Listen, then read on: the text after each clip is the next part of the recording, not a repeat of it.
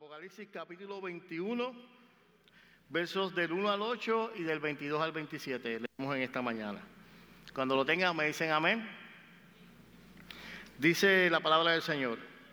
Vi un, vi un cielo nuevo y una tierra nueva, porque el primer cielo y la primera tierra pasaron y el mar ya no existía más. Y yo vi a Juan y vi la santa ciudad, la nueva Jerusalén, descender desde los cielos de Dios dispuesta como una esposa ataviada a su marido.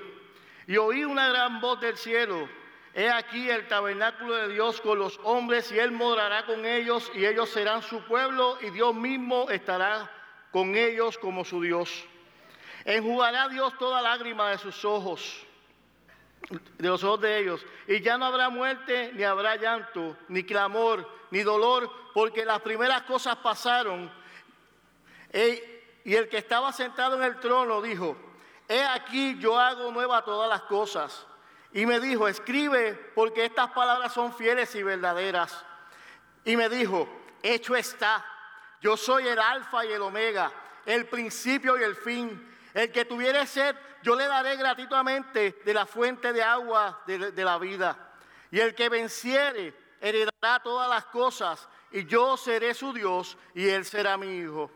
Pero los cobardes e incrédulos, los abominables, homicidas, fornicarios, hechiceros, idólatras y todos los mentirosos tendrán parte en el lago que arde con fuego y azufre. Y esta es la segunda muerte. Brincamos al 22. Y no vi en ella templo, hablando de la ciudad, porque el Señor Todopoderoso es el templo de ella y el Cordero. Y la ciudad no tiene necesidad del sol ni de luna que brille en ella, porque la gloria de Dios la ilumina y el, cordero es su lumbrera. Y las naciones que hubieran sido salvas andarán en la luz de ella, y los reyes de la tierra traerán su gloria y honor a ella. Sus puertas nunca serán cerradas de día, pues allí no habrá noche. Y llevará la gloria y la honra a las naciones a ella. No entrarán a ella ninguna cosa inmunda o que hace abominación o mentira, sino que solamente los que están inscritos en el libro de la vida del Cordero. Padre, vengo delante de ti, Señor, no pidiendo que me quites, sino que me utilices como instrumento, Señor, para hablar tu hermosa palabra. Señor, te pido de manera especial, Señor, que tú hables al corazón, Señor, y, y transformes nuestra vida. Señor, vamos a hablar de la esperanza eterna que tenemos en ti. Vamos a hablar de la plenitud del reino, Señor. Padre Santo, y cuando venimos delante de ti reconocemos, Señor, que te necesitamos urgentemente, Señor. Padre, que no nos queda más que venir delante de ti, Señor, y abrir nuestros corazones, Señor, y decirte, Padre, te necesitamos, Señor, y en esta mañana te necesitamos, Señor. Háblanos, Señor, de manera especial, Señor. Padre Santo, ayúdanos a comprender esta hermosa esperanza que tenemos en ti, Señor. En el nombre poderoso de Jesús. Amén. Plenitud, busqué en el, en el diccionario y viene de, dice que viene de pleno, y pleno significa algo que está, dice el mataburro, como decía Felipa, completo o lleno, que ocupa la parte central o más intensa de un tiempo, lugar o un proceso. Cuando hablamos de plenitud, hablamos de, estar pleno, hay momentos en la vida en que podemos sentirnos satisfechos y plenamente, podemos sentirnos plenos en Cristo, pero quiero decirte que habrá un momento donde podremos disfrutar de una plenitud total. Una plenitud completa. Una plenitud donde ya, ya muchas cosas ya no estarán y vamos a ver lo que el pasaje nos enseña en el día de hoy. Y estamos viviendo en este tiempo, un tiempo que podríamos decir que aunque el reino de Dios se ha acercado, todavía no es pleno. Pues no, no, no, hace, no hace falta mucho, solamente prender la emisora de radio o el televisor y poner las noticias. Y sabemos que vamos a ver cómo todavía el otro reino de la muerte todavía está haciendo sus cosas. La corrupción no se ha acabado, la pobreza existe, el dolor continúa arropando nuestra isla, la criminalidad. Los gobernantes no siguen los valores del reino. Así que vemos que todavía no estamos en una plenitud. Todavía no vivimos en eso, pero sí aquellos que han aceptado al Señor Jesucristo como su Salvador han experimentado los adelantos del reino. Y el pastor lo estuvo exponiendo en la semana pasada. De todos los que hemos conocido y hemos entregado nuestro corazón al Señor, podemos disfrutar de unos adelantos del reino. Podemos experimentar la vida que Él nos da podemos experimentar la transformación que Él nos da, podemos vivir conforme a lo que su palabra nos ha enseñado y elevar nuestro nivel de vida a un lugar donde jamás nosotros soñamos. El amor de Dios está sobre todas las cosas y está sobre toda ley. Y cuando su pueblo vive a esa plenitud y a esa magnitud de vida, el reino de Dios se mueve aquí en la tierra. ¿Sabes qué? Yo quiero que entiendas esto de una manera muy simple y sencilla. Tener a Cristo es tener el reino. El reino se acercó porque el Hijo de Dios, despojándose de, toda cosa, de, ser semejante a Dios mismo, estuvo dispuesto a venir a la tierra. Y no solamente vino a, morir, a venir a la tierra, sino dice que Él se despojó, tomó forma de hombre y murió en la cruz del Calvario pero no quedó muerto. Dice que el tercer día resucitó y tú y yo podemos experimentar la, plena convicción de que este que resucitó de los muertos ha venido para darnos vida y vida en abundancia. Pero no vivimos plenamente todavía. Todavía estamos luchando contra el pecado.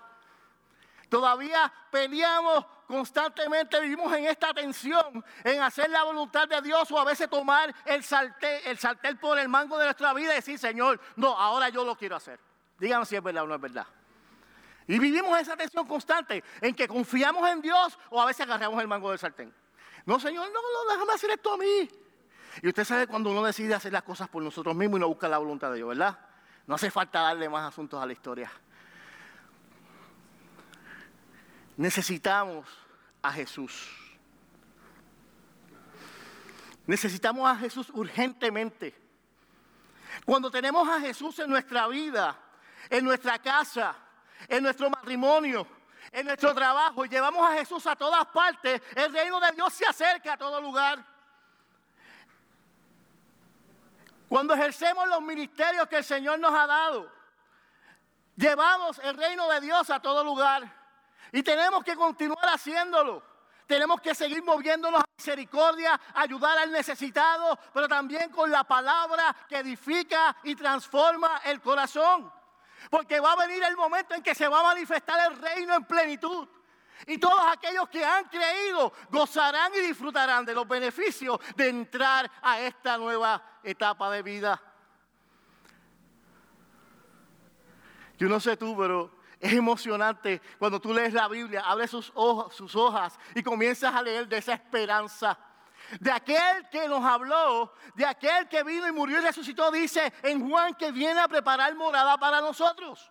Que la muerte no es el final de la vida, que aquellos que han de creer en Cristo tienen una esperanza eterna que trasciende los límites de lo que el pensamiento humano puede llevar.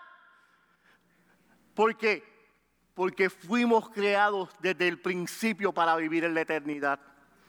Pregúntense, yo me hago la pregunta también, y a veces me aterra hablar sobre pensar sobre la muerte. Pero al Dios al que usted y yo servimos es un Dios que ha hecho algo más allá. Él nos diseñó para vivir eternamente. Y si usted hace los arreglos aquí en la tierra, usted podrá participar de la plenitud del reino.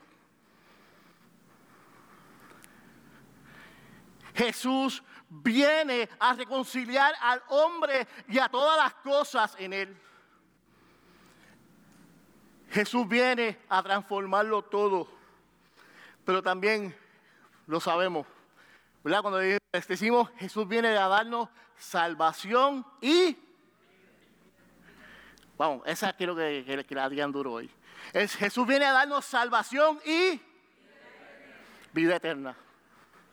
Por eso nuestra esperanza no está limitada a tiempo y espacio, porque nuestro Dios no está sujeto a tiempo y espacio.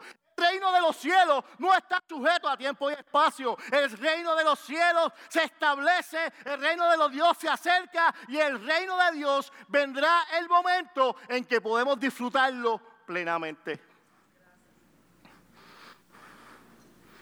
Por eso, hermano, en esta mañana tienes que entender algo bien claramente, y yo también.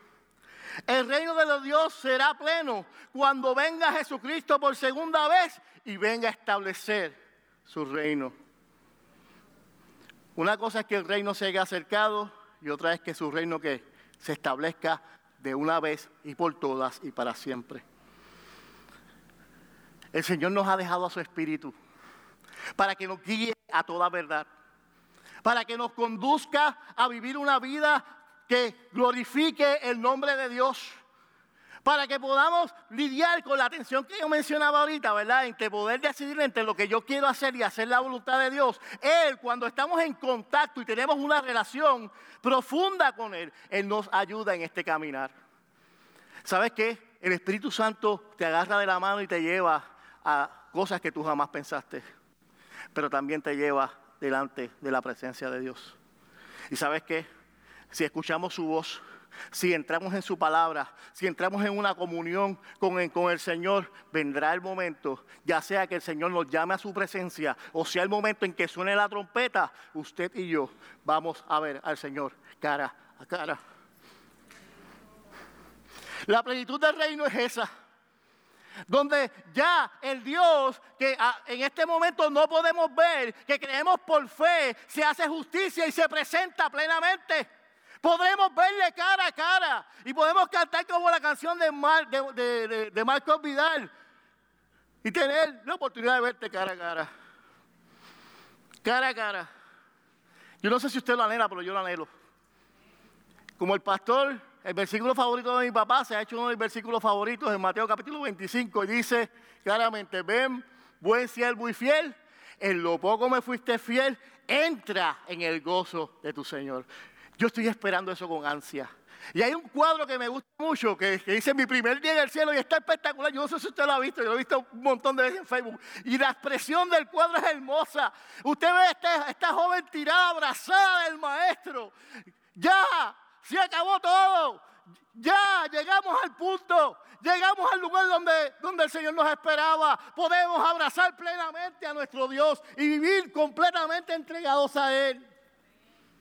La plenitud del reino es manifestada en esta palabra. La palabra dice claramente que la plenitud será completada cuando venga el Señor, cuando establezca su reino. La palabra en, Apocalipsis capítulo 21 rápidamente nos habla de que el Señor va a restablecer todas las cosas, cielo nuevo, tierra nueva, volveremos al Génesis. Volveremos al principio. Volveremos a ese estado natural cual Dios nos diseñó. Podemos disfrutar de la eternidad que Dios preparó desde el principio. Podemos vivir en esa completa confianza y seguridad que Él nos dará.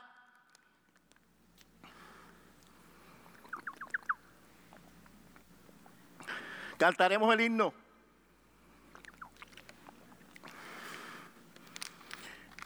La mañana gloriosa. ¿Cuánto le gusta ese himno? A mí me gusta. Cuán hermosa será la mañana cuando venga Jesús el Salvador, ¿verdad? Y lo cantamos bien chévere. Hermano, yo no sé si usted está esperando al Señor, pero yo quiero invitarte a este día, que tú anheles que llegue este día. Que llegue el día donde la historia que conocemos tiene su final. Esta historia se va a acabar. La historia del mundo caído tiene un fin. El Señor vendrá y vendrá a reinar. Y ya no volverá a ser igual. Las cosas no volverán a ser como tú y yo las conocemos. Las cosas serán entonces de otra manera. Será de una manera justa, de una manera correcta, de una manera llena de la plenitud de Dios, de su amor, de su gracia, manifestándose en su máxima expresión. Ya no existirá una tierra corrompida. Ya los animales salvajes, si en aquel momento fueran a ver animales salvajes, no morderán, el león no va a morder, podríamos decir, de una manera especulativa, podríamos poner así.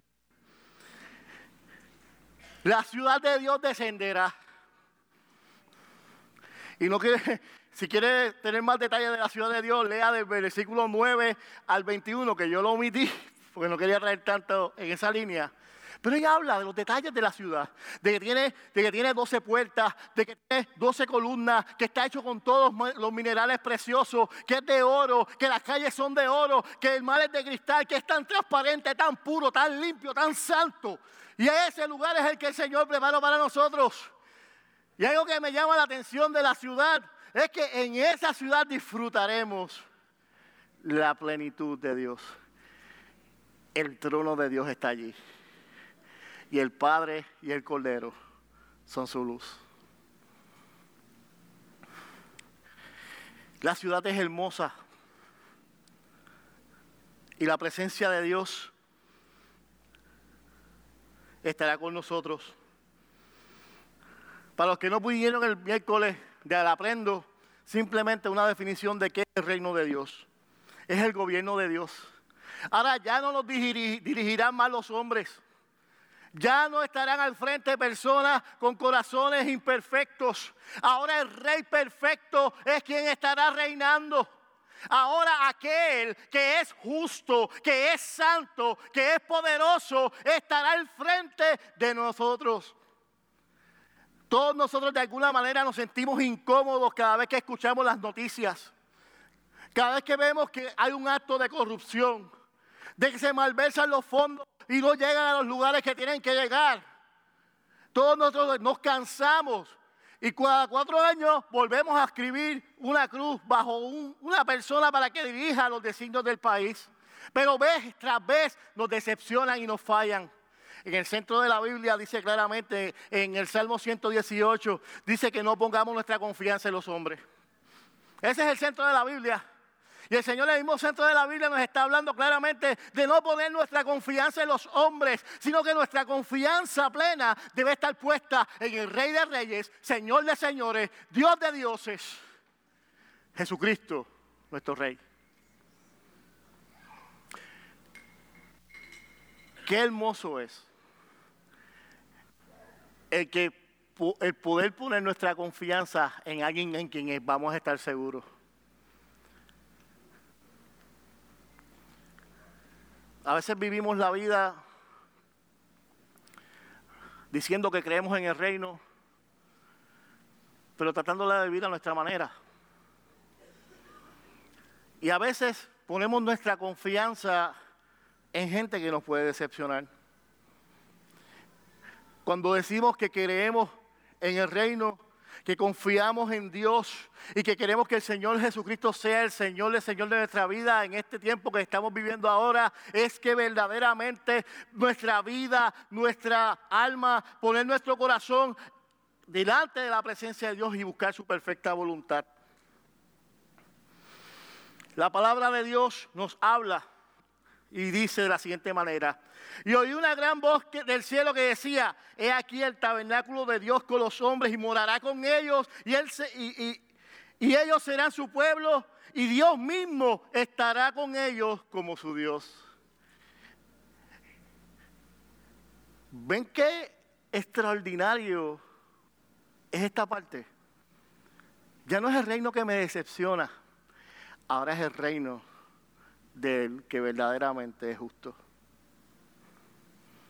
Ya no se trata de estar luchando. Ahora se trata de descansar y confiar de que aquel que ha hecho todas las cosas, podemos confiar plenamente en Él.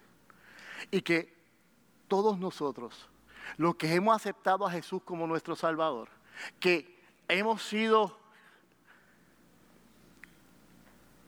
mejor dicho, que nuestro nombre esté escrito en el nombre de la vida, disfrutaremos de la plenitud de Dios.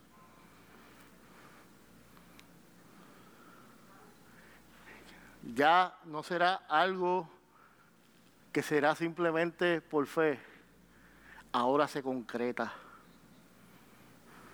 El reino se concreta. Habrá paz, habrá justicia. Este es uno de los versículos que me gusta mucho. Dice, y enjugará Dios toda lágrima de los ojos de ellos. Y ya no habrá muerte, ni habrá más llanto, ni clamor, ni dolor, porque las primeras cosas pasaron. El poder del pecado ya no tendrá poder. Ya no, ya no tendrás que sufrir más. Ese es el momento del gozo pleno en la presencia de nuestro Padre Celestial. Disfrutaremos de algo espectacular. Ya el pecado no se enseñoreará de aquellos que han sido lavados por la sangre de Cristo y disfrutarán plenamente de la recompensa del Padre para vivir una vida eterna con Él. Nosotros sabemos del dolor. Nosotros sabemos de las consecuencias del pecado. Lo hemos vivido o lo vivimos constantemente. Aunque estamos viviendo y el reino de Dios se ha acercado, todavía vivimos en este sí, pero no. Sí, el reino está disponible. Sí, el reino de Dios se ha acercado. Pero no porque todavía el príncipe de las tinieblas está reinando. Pero ese día tiene su final. Ese día tiene su final. La historia se acabará. Satanás y todos sus secuaces serán echados al lado del fuego. El Señor hará su juicio. Pero también con esa parte viene la recompensa. Yo no sé si usted la está esperando, pero yo la estoy esperando. No habrá más necesidad. El Señor sufrirá todas las cosas. El rey al que usted y yo servimos es un Dios que cambia todo. Y cuando vengamos a morar con Él, todas las cosas cambiarán. La Biblia empieza con una historia majestuosa de su creación. Y concluye con la creación de un cielo y una tierra nueva. Esta es la esperanza maravillosa, es el aliento para el creyente. Cuando estemos con Él y con nuestros pecados perdonados y nuestro futuro asegurado, seremos como Cristo, seremos perfectos como Él.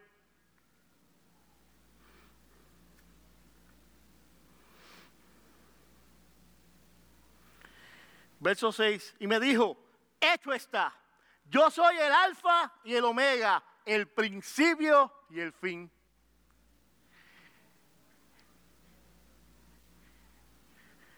En la cruz dijo, consumado es el pago del precio. Y ahora está diciendo, hecho está. Yo cumplí. Ahora nos gozaremos. Ahora nos deleitaremos en su presencia ahora ya no estaremos más en esta vida, sino disfrutaremos de la plenitud de la vida que el Señor preparó para nosotros.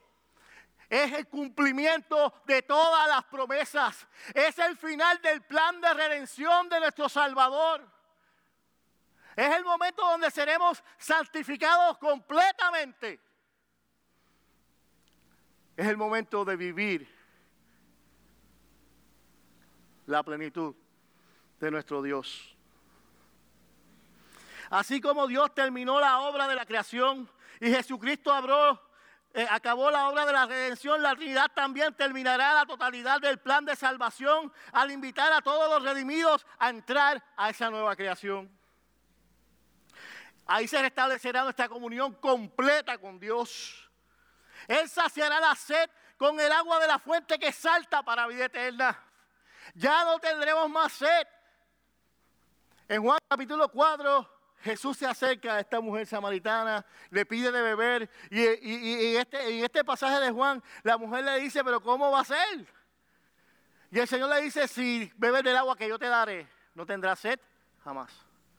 Y vemos en la narrativa de Juan cómo Dios continúa también en este pasaje de Apocalipsis acordándonos que aquel que tenga sed, el Señor saciará su sed. El agua viva de Dios que nace desde el trono, si seguimos leyendo más adelante en, el pasaje, nos daremos cuenta que saciará toda nuestra sed. El Señor cubrirá todas nuestras, nuestras necesidades. Allí no habrá llanto, no habrá tristeza. Dios se encargará de proveer todas las cosas. El pasaje continúa en el verso 7 y dice, y escucha bien, y este es un punto, fue donde más el Señor me tocó. El que venciere.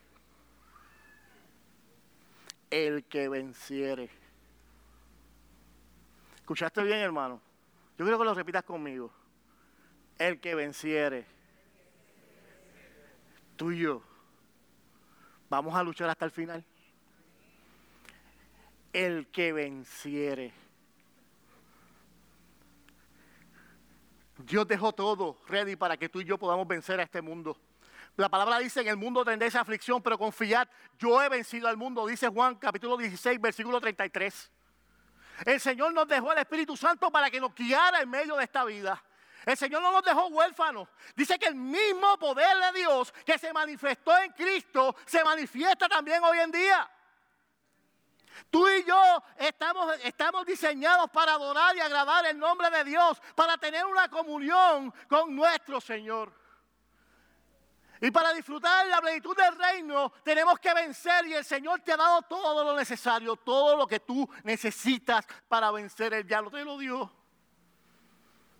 El Señor lo que está esperando es que tú y yo nos acerquemos más a Él, que pongamos nuestra confianza en Él, que lo busquemos, que entremos en una comunión con Él, que hablemos con Él, que le entreguemos toda nuestra vida, que escuchemos su voz y hagamos su perfecta voluntad. La palabra dice que somos más que vencedores por medio de aquel que nos amó. Jesucristo pagó el precio por nuestro pecado, llevó nuestras enfermedades en la cruz y nos dio la victoria eterna. El rey pagó todo. Espera de nosotros obediencia, espera de nosotros perseverancia y constancia en el caminar. Este camino no es un camino corto. es una carrera a largo plazo. Pablo lo dice bien claramente, que yo no corro para llegar primero. Creo que dice Corintios capítulo 9, si 1 Corintios capítulo 9. Llega un momento en los últimos versículos que él habla de que la vida cristiana es como una carrera. Y plantea de que esta carrera no es una carrera corta, sino que esta carrera es de perseverancia. Y el que llegue hasta el final, ese obtendrá la corona. Corre de tal manera que obtengas tu corona.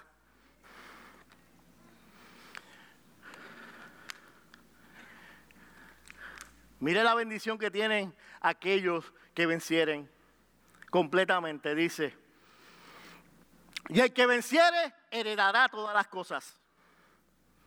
Y yo seré su Dios, y él será mi hijo. Así que nosotros como hijos tenemos que perseverar en esta carrera. Tenemos que marchar con valentía. Tenemos que marchar con fuerza.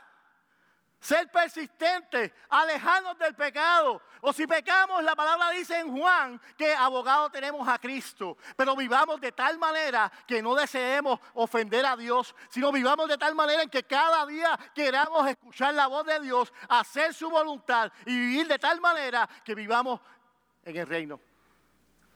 Para que el reino de Dios se acerque. ¿Sabes qué? Yo no quiero que esto sea algo para mí solo. Yo no quiero vencer solo. André, ven acá. Tranquilo. Gente. Iglesia, tenemos que aprender algo. Nosotros vivimos en comunidad. El reino se trata de comunidad. Y si el hermano está teniendo dificultades en la fe, mi tarea como parte del ejército del Señor es que tomarlo de la mano y seguir caminando. No es tiempo, no es tiempo, hermano, de ver nuestros hermanos en el piso y pasarle por el lado. Eso no es el reino. Es tiempo de tomar a nuestro hermano, animarlo en la fe y echarlo hacia adelante para que continúe la carrera, para poder vencer. La victoria no es de nosotros solos, la victoria es de todos. Cuando todos nos unimos, fortalecemos los unos a los otros, hacemos que el reino de Dios se manifieste, podemos levantar a los otros. Entonces no vamos solos, sino que vamos juntos en este camino. No permitimos que nuestro hermano se caiga, sino que agárrelo, agárrelo por la mano, fortalezquelo en la fe y caminemos juntos. Gracias, papá. Un aplauso para Andrés. No se trata llegar primero, no se trata de llegar a la iglesia, se trata de llegar. Si llegaste último, llegaste. Y te vas a tener la misma recompensa. Con Dios es el único que si te esfuerzas vas a ganar. De todas maneras. Y te lo digo por testimonio propio. Hasta, cuando me, hasta el momento más importante que es cuando yo me rindo. Cuando yo me rindo y le digo al Señor, hazlo tú. Hazlo tú. Yo no puedo. Yo no puedo, Señor. Yo no puedo continuar esto así. Cuando yo me rindo, entonces, ¿qué pasa? Su poder, su fuerza, se glorifica en mis imposibilidades. Al que vence. Dios te llamó para vencer. La palabra dice de ti que eres más que vencedor en Cristo. Repasamos. El Señor hace todas las cosas nuevas. Cielo nuevo, tierra nueva, restaura todas las cosas. El Señor toma todas aquellas cosas que tienen que ver con el pecado y ya el pecado y la maldición de pecado no tiene poder sobre usted. Cuando vivimos en la plenitud, cuando podemos vivir aquí, cuando lleguemos a ese momento, ya no tendrá más ese tipo de cosas. Y por último, y cerramos aquí. Y hablamos de la ciudad. Dice,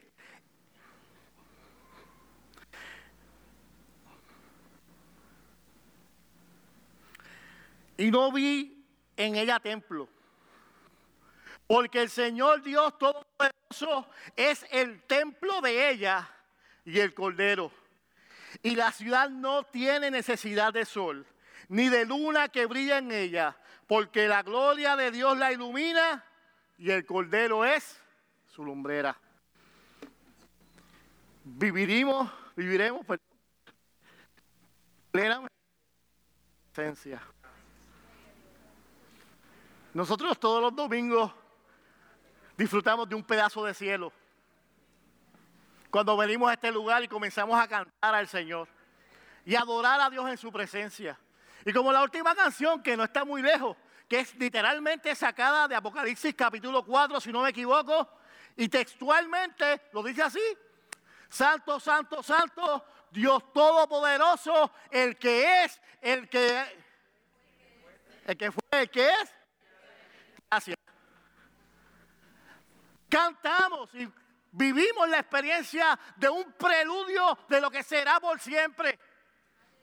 Cuando usted venga a este lugar, yo quiero decirle dos cosas. Históricamente, la iglesia evangélica celebra el servicio el domingo por la siguiente razón. Celebramos la resurrección de Cristo. Y con ellos la victoria sobre la muerte. Y no tan solamente con eso, sino también tenemos un preludio de lo que haremos donde? En nuestra casa. ¿Cómo que nuestra casa? Sí, Juan dice que usted y yo no somos de este mundo. Que nuestra ciudadanía, dice Pablo, es de dónde? De los cielos. Usted y yo no pertenecemos a, este, a esta tierra. Nosotros somos ciudadanos del reino. Y disfrutaremos las bendiciones de vivir en el reino. Y lo que pasa aquí el domingo es la celebración es que un pedacito del cielo se junta con la tierra cuando exaltamos el nombre del Dios Todopoderoso, aquel que es aquel que fue, el que es y el que ha de venir, aquel que es santo, aquel es poderoso, aquel que es digno de toda mi alabanza, de toda mi adoración.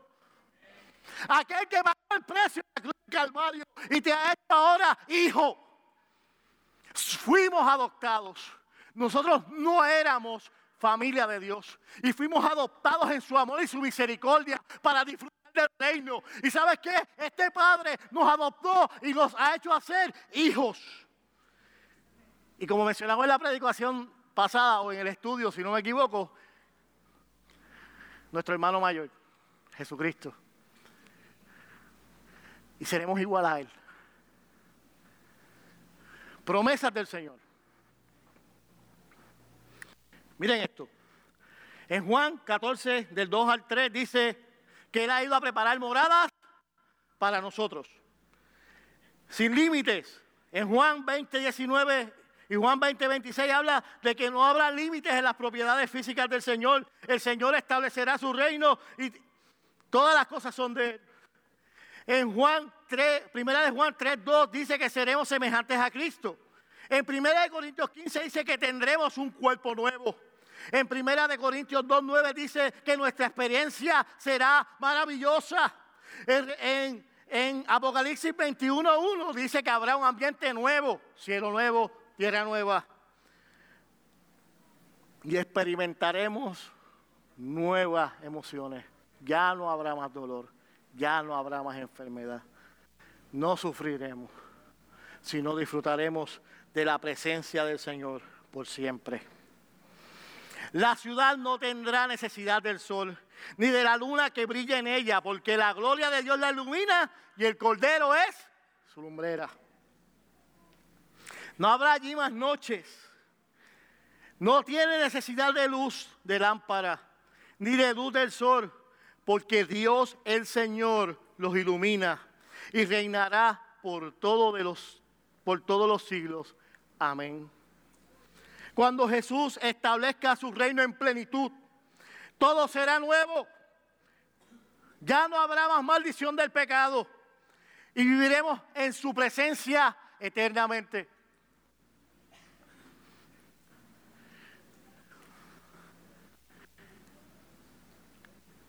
Viviremos en gozo eterno, adorando al Señor, disfrutando la plenitud de vida la ciudad será santa. Por eso usted observa que el verso 8 y el 27 menciona que aquellos que hacen lo malo no estarán allí. Si usted no me cree, vaya, verso 8 y verso 27. Dice que nada inmundo entrará. El Señor establecerá su reino.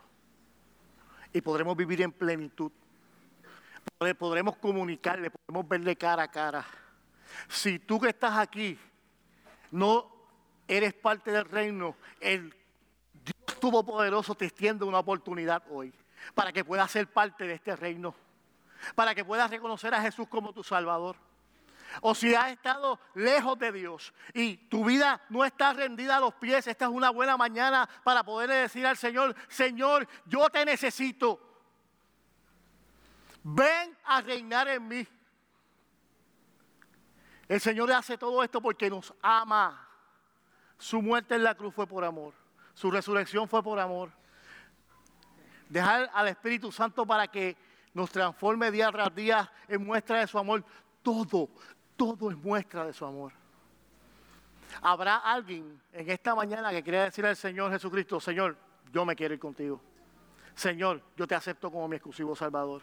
Habrá alguna visita en esta mañana que quiera decirle al Señor, Señor, yo necesito de ti. Y yo quiero experimentar en algún momento la plenitud del reino. Yo quiero verte cara a cara. Yo quiero, Señor, que cosas que dice la palabra, experimentarlas en mi vida. esta es la mañana. Habrá que quiera decirle al Señor, Señor, enséñame. Yo quiero experimentar. Yo quiero conocerte. Habrá alguien, puede levantar su mano, no tienes que venir para acá, donde quiera que estés. Puedes levantar tu mano y algún hermano se acercará a ti.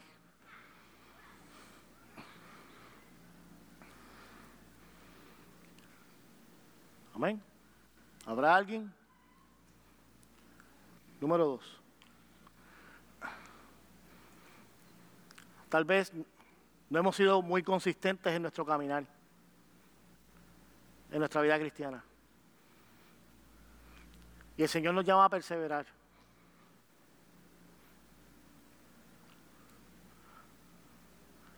Habrá alguien esta mañana que le diga al Señor, Señor, yo quiero que tú trabajes en mí. Yo quiero que tú me des las fuerzas para perseverar. Dios te bendiga. Por favor, alguno de los ancianos o hermanos que el Señor los llamó a ministrar, por favor. Alguien más que quiere decirle, Señor, ayúdame, no baje la mano hasta que alguien se acerque.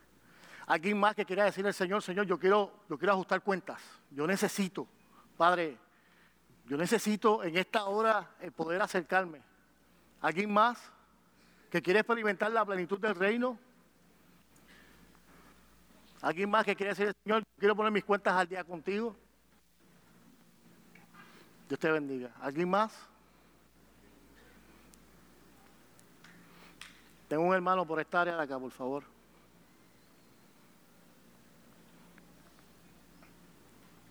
Pastor.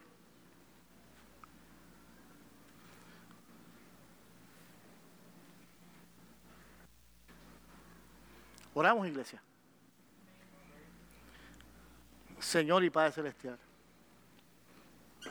venimos delante de ti, Señor. Gracias por la esperanza que tu palabra da para nuestra vida. Gracias, Señor, porque tú nos devolverás al original. Tú todas las cosas nuevas, Señor.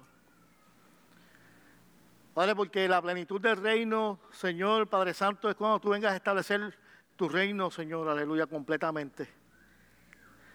Pero ayúdanos en este tiempo, Señor, a vivir de tal manera, Señor, que, hacer, que tu reino se acerque. Que nuestras vidas puedan ser bendecidas, nuestras familias puedan ser bendecidas, Señor Padre Santo. Que nuestros hijos puedan conocer del reino porque le compartimos, Señor, en la gran historia que tú tienes, Señor. Señor, ayúdanos a afirmarnos en nuestra fe, a ser fortalecidos en medio de este tiempo. Mira a los hermanos que están en necesidad, Señor, que han levantado sus manos, Padre, pidiéndote urgentemente una intervención. Fortalécelos en el nombre de Jesús, Señor. Afírmalos, Señor, en tu palabra y llénalos de tu presencia, Señor, aleluya. Te pedimos, Señor, que podamos, Señor, vivir, Señor, la tal magnitud que vivamos con la esperanza, Señor, aleluya, de que lleguemos al final y podamos vencer. Señor, que podamos escucharte decir, ven buen siervo y fiel. En lo poco me fuiste fiel, en lo mucho te pondré. Entra en el gozo de tu Señor. Dios les bendiga.